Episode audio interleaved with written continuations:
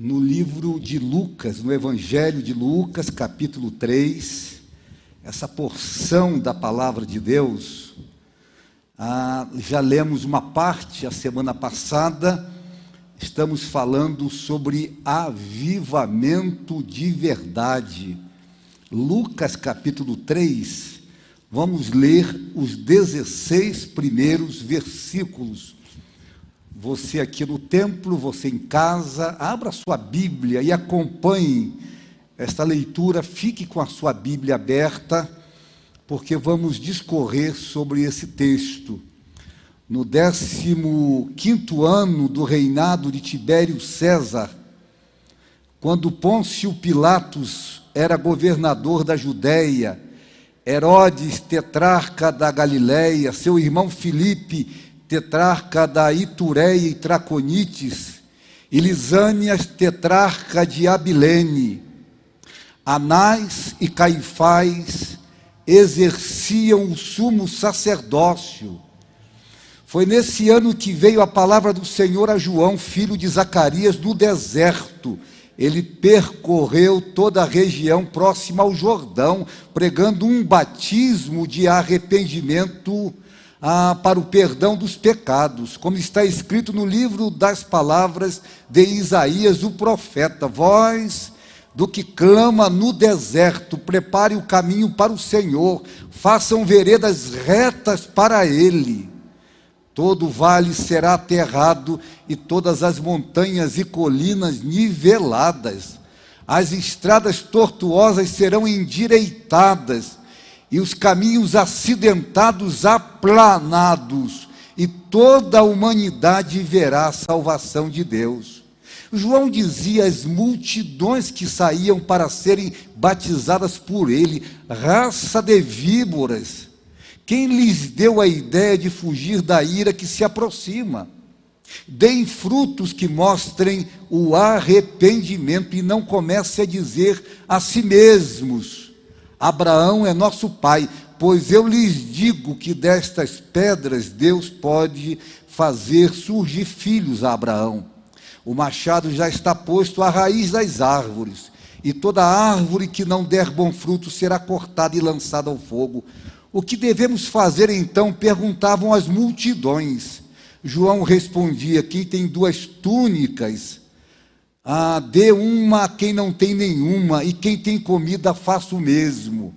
Alguns publicanos também vieram para serem batizados. Eles perguntaram, mestre, o que devemos fazer?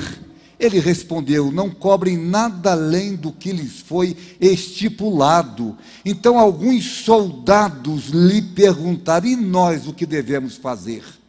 Ele respondeu: Não pratiquem extorsão, nem acusem ninguém falsamente. Contentem-se com seu salário.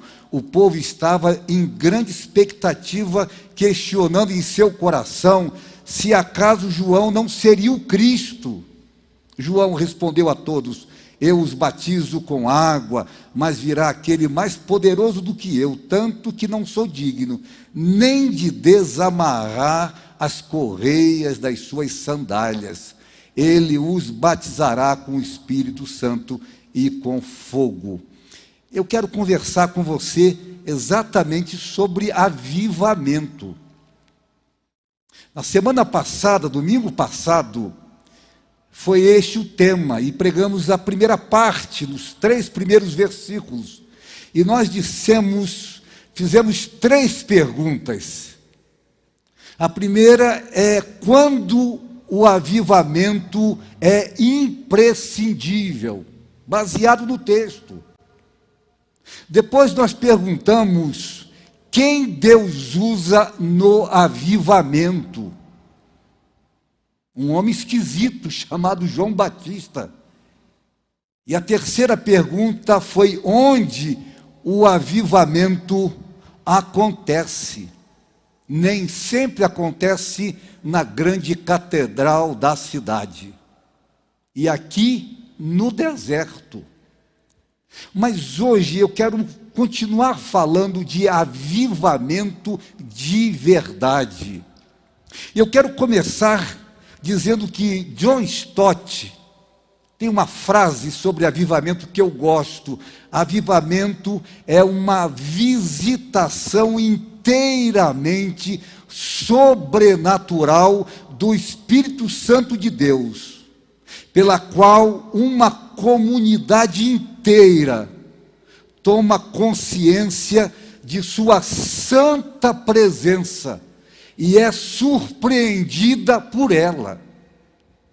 A presença de Deus, a intervenção de Deus surpreende. A quarta pergunta que eu quero fazer hoje, dentro desse tema avivamento de verdade, é o que é avivamento? O que é avivamento? Eu quero dar algumas respostas. A primeira é que avivamento é o toque de Deus no seu povo. Deus toca o seu povo. E é interessante porque ah, no avivamento todos são tocados, sem exceção. Não é um culto em que alguns são tocados e outros saem friamente. Na verdade, no avivamento, todos são tocados. Eu gosto de dizer que o avivamento é uma revolução santa. Eu gosto muito quando ele diz no versículo 5: todo vale será aterrado, e todas as montanhas e colinas niveladas. As estradas tortuosas serão endireitadas, e os caminhos acidentados aplanados. Eu gosto dessas figuras aqui, porque me leva a pensar que no avivamento o vale é aterrado.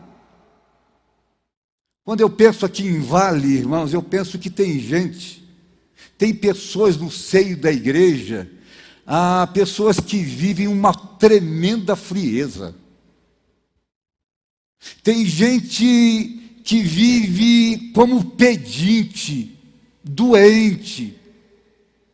Gente que na verdade vive no bagaço, para baixo, sem forças espirituais gente quase morrendo na fé, no relacionamento com Deus. E sabe quando chega o avivamento, sabe o que Deus faz? Deus levanta. Tem gente que precisa ser levantada. Quem sabe aqui nesta noite tem gente fria, gelada, que Deus precisa levantar você. Você está vivendo no vale. No avivamento, Deus levanta. Mas a outra figura diz que as montanhas e colinas serão niveladas.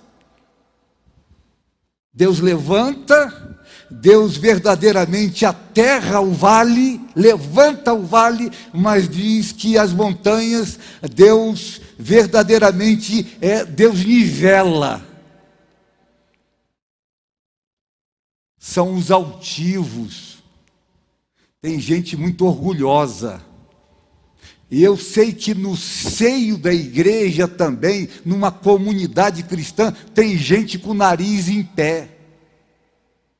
Tem gente verdadeiramente que tem uma soberba muito alta. E no avivamento, sabe o que Deus faz? Deus nivela, Deus abaixa. Deus levanta porque tem pessoas que precisam ser levantadas, puxadas para cima.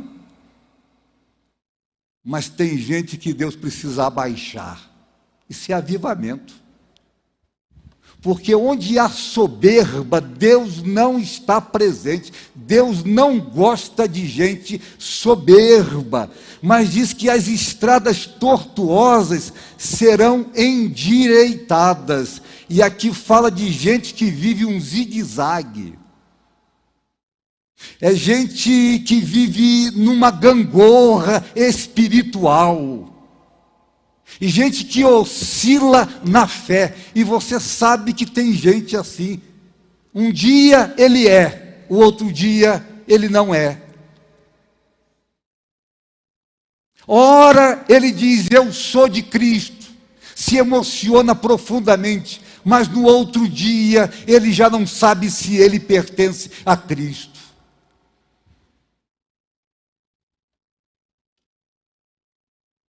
Mas o texto vai dizer, e há uma figura que eu gosto, é que os caminhos acidentados serão aplanados. É quando algo não está no lugar certo e Deus conserta. Deus coloca no lugar. Isso é avivamento, irmãos. Avivamento é intervenção de Deus e Deus age no seio da igreja, age na vida do pastor, age na vida do diácono, age na vida do ministro de música, age na vida dos músicos, das crianças. Deus age nos casamentos, Deus age no seio da igreja. E Deus conserta a igreja. E Deus coloca no lugar muitas coisas que precisam ser colocadas. Casamentos precisam ser colocados no lugar, alguns casamentos precisam, alguns namoros equivocados e errados, e Deus faz um grande conserto. Você pode dizer amém? É isso que é avivamento, é um momento extraordinário de Deus. No avivamento, Deus faz uma revolução santa. E Ele mexe com cada pessoa, e Ele nos nivela. Você pode imaginar Deus nivelando o seu povo. Ele levanta, ele abaixa, ele endireita, ele conserta. Mas quero dizer uma segunda coisa: o que é avivamento? Avivamento é tempo de arrependimento genuíno. E eu gosto disso, irmãos, não é tempo de festa, não é tempo de êxtase, não é tempo de euforia barata. Irmãos, é tempo de tristeza, por incrível que pareça. E eu quero que você ah, creia nisso. Avivamento é tempo de tristeza. É tempo de choro, de volta para Deus, é tempo de quebrantamento, é tempo de crise. Mas é tempo que Deus faz uma obra maravilhosa. A ponto de algum tempo depois você olhar para trás e dizer que coisa maravilhosa Deus fez do nosso meio. Isso é avivamento. Arrependimento, irmãos, fazia parte da pregação de João Batista, era a palavra-chave de João Batista na sua pregação. Ele convidava o povo no deserto a um arrependimento autêntico, verdadeiro, genuíno. Arrependimento não é remorso. Tem muita gente com remorso quando faz coisas erradas, mas arrependimento não é remorso. Arrependimento é transformação de dentro para fora. É Deus transformando o meu coração, o meu interior, e transformando de uma forma tão poderosa que isso sai para fora e as pessoas percebem. As pessoas que estão ao seu redor ah, elas vão dizer o que aconteceu com você, e você vai dizer: Eu fui avivado. Deus fez algo na minha vida e Deus fez algo extraordinário. Eu gosto muito do verbo arrepender. Pensem comigo aqui. Arrepender. Eu percebo que o núcleo é um outro verbo. É o verbo pender. Olha só, o verbo pender, que indica que algo saiu do lugar, algo saiu do original, ou se quebrou. Quando alguma coisa se quebra, é porque pendeu, caiu. Mas o que vem antes do verbo pender é a palavra arre que quer dizer, irmãos, esse sufixo indica uma, uma volta ao estado anterior. Eu sempre fico pensando que quem quebra um braço, ah, o desejo de quem quebra um braço é voltar ao estado original. Esse é o grande desejo, é que o braço quebrado volte ao que era antes. Eu posso dizer para você nesta noite que o pecado fez o homem cair. O homem caiu, e ele caiu do seu estado original, quebrou a sua relação com Deus. Houve uma ruptura relacional entre o homem e Deus. Arrepender é voltar a se relacionar com Deus. Arrepender é você dar meia volta, você vai numa direção e, e, e, todos falam isso, e eu gosto disso, é simples. Você vai numa direção contrária a Deus, mas quando você se arrepende, você dá meia volta e você caminha para Deus. Isso é arrependimento, é voltar a se relacionar com Deus. Eu gosto de pensar que o pecador, é um ser humano quebrado. Pense nisso. O pecador é um ser humano quebrado e caído, querendo retornar ao aconchego do Pai. Voltar para casa, receber o abraço do Pai. Isso é arrependimento. Eu gosto quando Elife, Jim Elife, Gosto dessa frase. Arrependimento significa odiar aquilo que antes amávamos. E amar aquilo que antes odiávamos. Significa uma mudança de caminho do irresistível pecado para o irresistível Cristo. Vejam se não é verdade. O pecado, ele é irresistível, o pecado é atraente. Não pensem que o pecado não atrai, e atrai muito. Mas olha, no avivamento, você percebe que há algo, há alguém irresistível, é o Filho de Deus. E você se volta para Jesus, e você se volta para Deus por isso que eu, eu, eu, creio que nós precisamos de um grande avivamento. Deixe-me dizer algo importante a você, ainda dentro desse ponto, arrependimento genuíno, ele fica visível externamente. É algo que acontece aqui dentro, mas ele fica visível. As pessoas percebem você começa a perceber que as pessoas percebem que algo novo, algo diferente aconteceu na sua vida. Eu gosto de pensar que arrependimento é mais do que confissão de pecados. Porque o mesmo Elife vai dizer algo que gosto. Você pode confessar que cometeu certos pecados no passado e não se arrepender do seu constante hábito de pecar. Ah, como Deus quer que aqueles hábitos que acontecem sempre e sempre na nossa vida, eles sejam mudados e transformados. Eu quero que você perceba isso nesta noite e você leve isso no coração. Qual foi a última vez que você se arrependeu de verdade? Qual foi a última vez que você disse algo e você disse consigo mesmo: Eu errei, não vou fazer mais isso? Qual foi a última vez que você percebeu que você tem um hábito de pecar e você compreendeu, você visualizou esse hábito? Ele veio à tona para você e você disse: Não vou fazer mais. Não vou fazer mais por causa de Jesus. Mas quero dizer para você que avivamento também é tempo de plena consciência do juízo de Deus. Irmãos, isso aqui é importante, não é tempo de passar a mão na cabeça. Não é tempo de entretenimento cultico. Não é tempo de show. Não é tempo de palco. Irmãos, na verdade, não é tempo de mensagens que massageiam o nosso ego.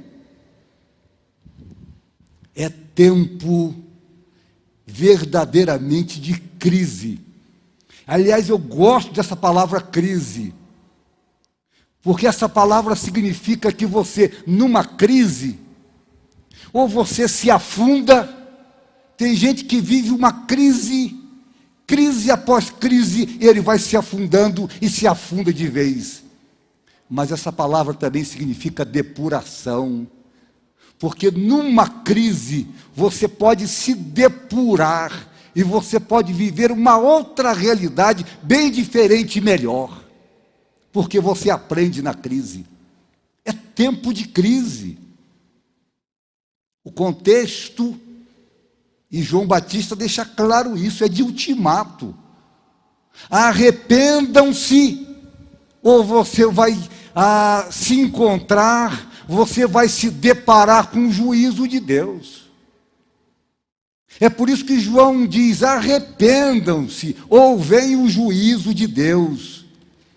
A gente perdeu essa ideia de juízo de Deus, de retorno de Deus.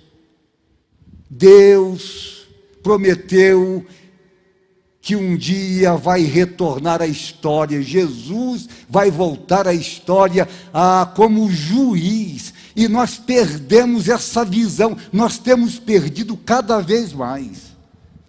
Eu gosto muito quando na, na carta de Paulo aos Tessalonicenses, no primeiro capítulo e no último versículo, ele coloca dois verbos. Dois verbos para mim que se complementam o verbo esperar e servir. Enquanto servimos, nós devemos o quê? Esperar. Mas enquanto esperamos, devemos servir. Deus deseja isso da sua igreja. Que a sua igreja tenha expectativa do juízo de Deus mas enquanto a gente vive essa expectativa, a gente sirva a Deus de todo o coração.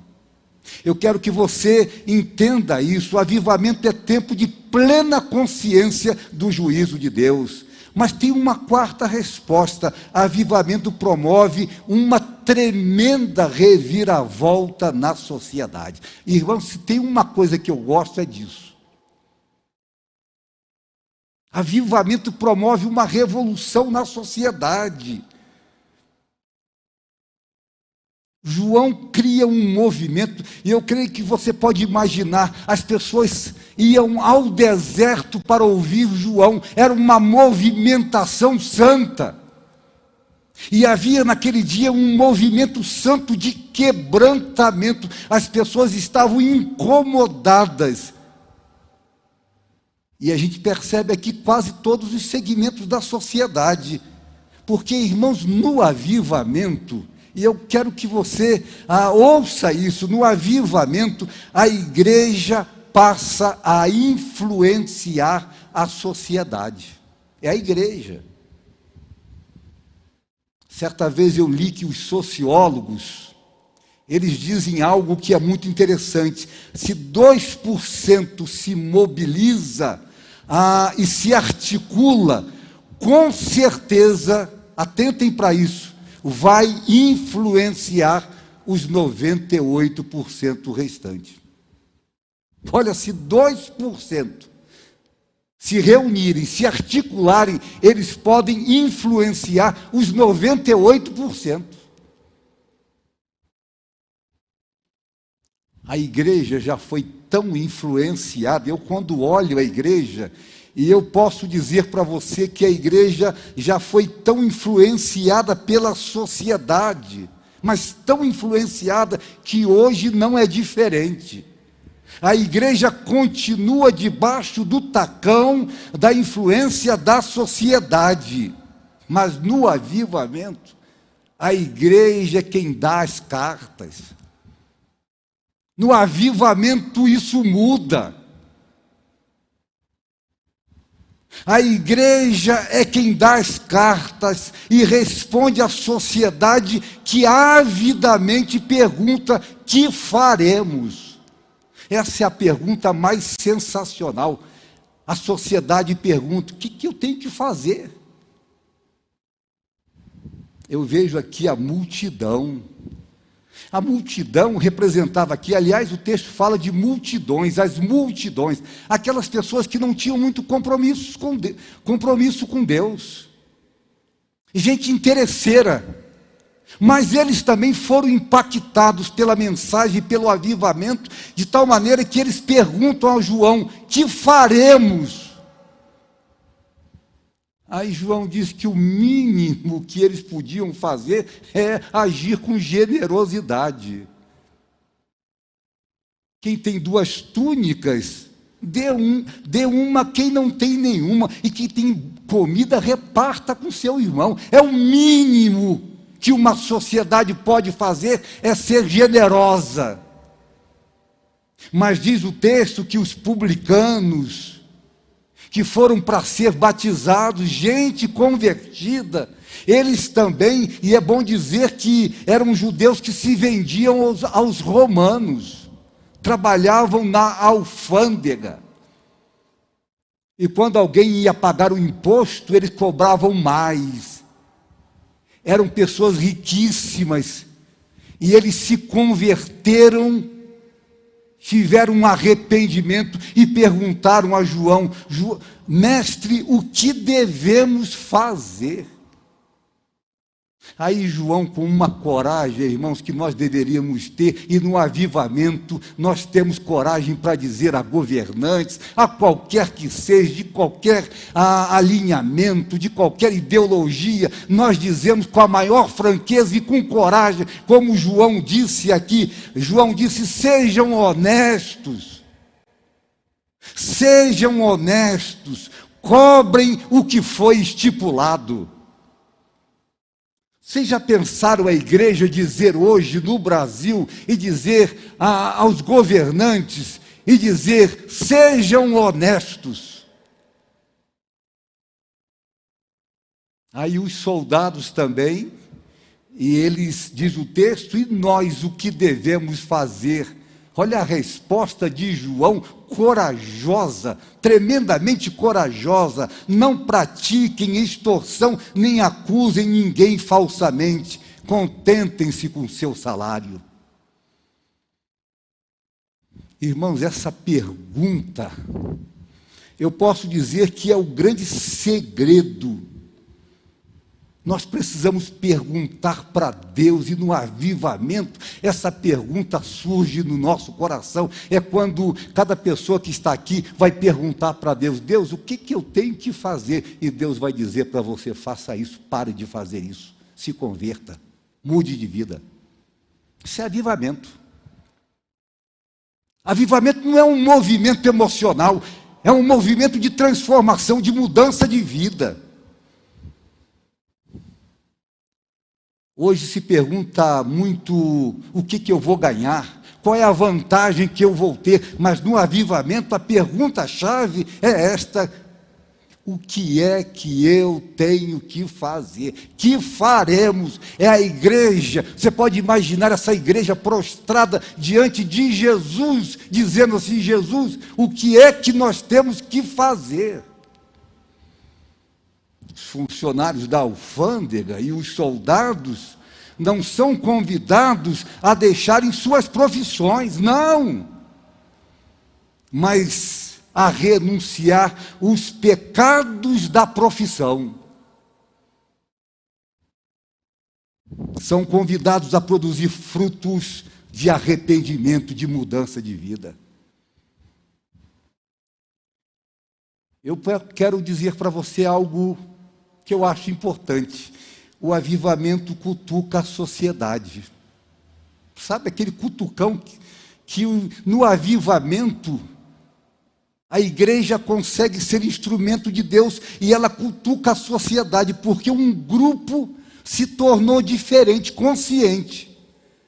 Porque, irmãos, quando a igreja se mistura com o mundo, quando ela é uma extensão do mundo, a sociedade se vê, se enxerga simplesmente autenticada. Mas eu quero terminar. No avivamento, a glória não é do homem. Você pode recitar isso comigo, toda a igreja? No avivamento, a glória não é do homem. Vamos dizer mais uma vez? No avivamento, a glória não é do homem. Sabe de quem é a glória? É de Deus. Isso faz uma diferença, irmãos. A glória é de Deus, não é glória do pastor, não é glória de ninguém. Ninguém tem glória. A glória de Deus. E eu vejo aqui algo extraordinário, porque naquela movimentação toda, naquele quebrantamento todo, publicanos quebrantados, soldados quebrantados, as multidões em êxtase, dizendo o que temos que fazer. Aí alguém começou um murmurinho dizendo assim: será que ele não é o Cristo? Será que esse tal de João, que prega com uma capacidade, consegue ajuntar multidões, impactar multidões, será que ele não é o Cristo? Mas irmãos, olha a palavra de João. João vai dizer assim: eu os batizo com água, mas virá alguém mais poderoso do que eu, tanto que não sou digno, não sou digno nem de desamarrar as correias das suas sandálias. O que, que ele está dizendo? Tem gente, esse Cristo é maior do que eu. João capítulo 3 surgiu uma discussão entre os discípulos de João e um certo judeu. E logo depois eles foram até João. Sabe o que eles foram falar com João? João capítulo 3, vocês vão encontrar isso, capítulo de 26 até 29. Sabe o que aconteceu? Eles perguntaram, João, olha, nós estamos percebendo que a nossa igrejinha está ficando pequena. Nós estamos perdendo gente para Jesus. O nosso grupo está diminuindo cada vez mais, cada vez mais. As pessoas estão seguindo aquele outro, Jesus. Mas vejam a resposta de João, irmãos, isso me impressiona.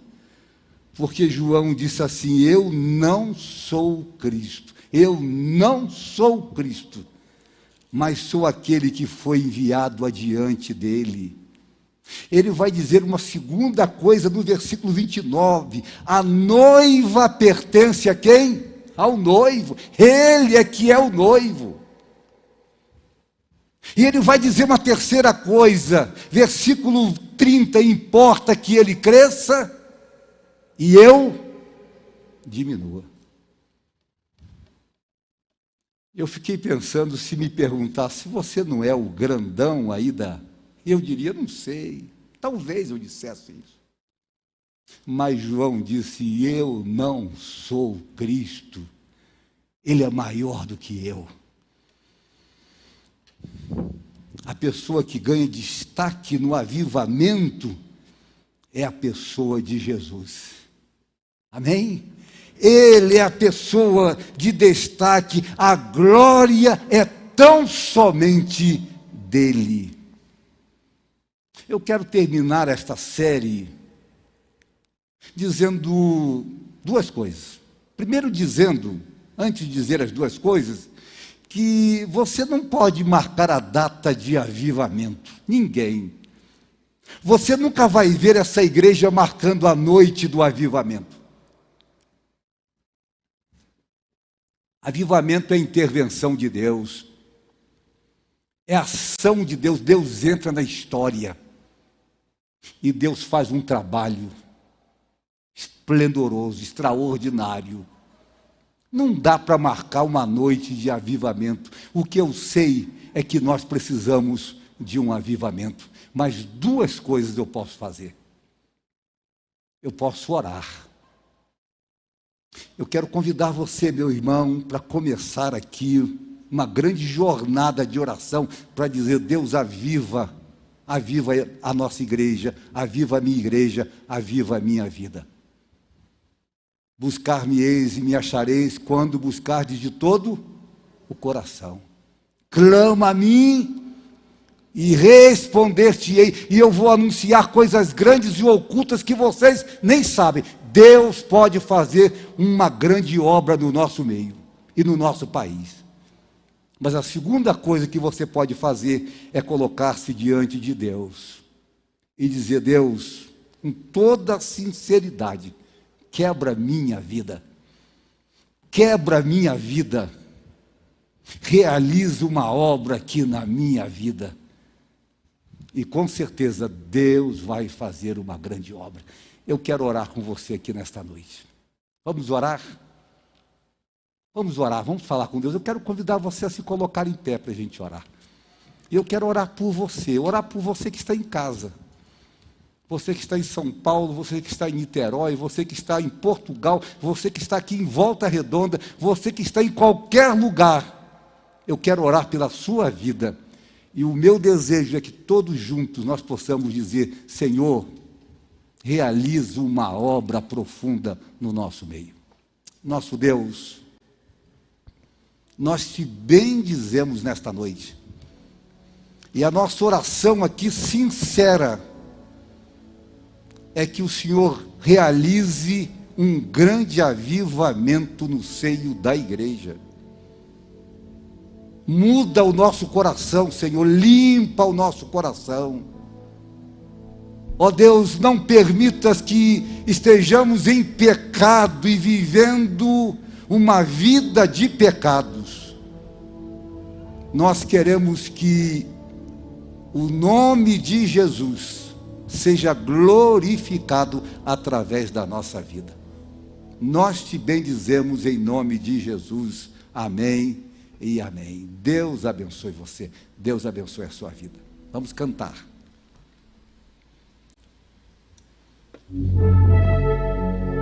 Antes da gente cantar,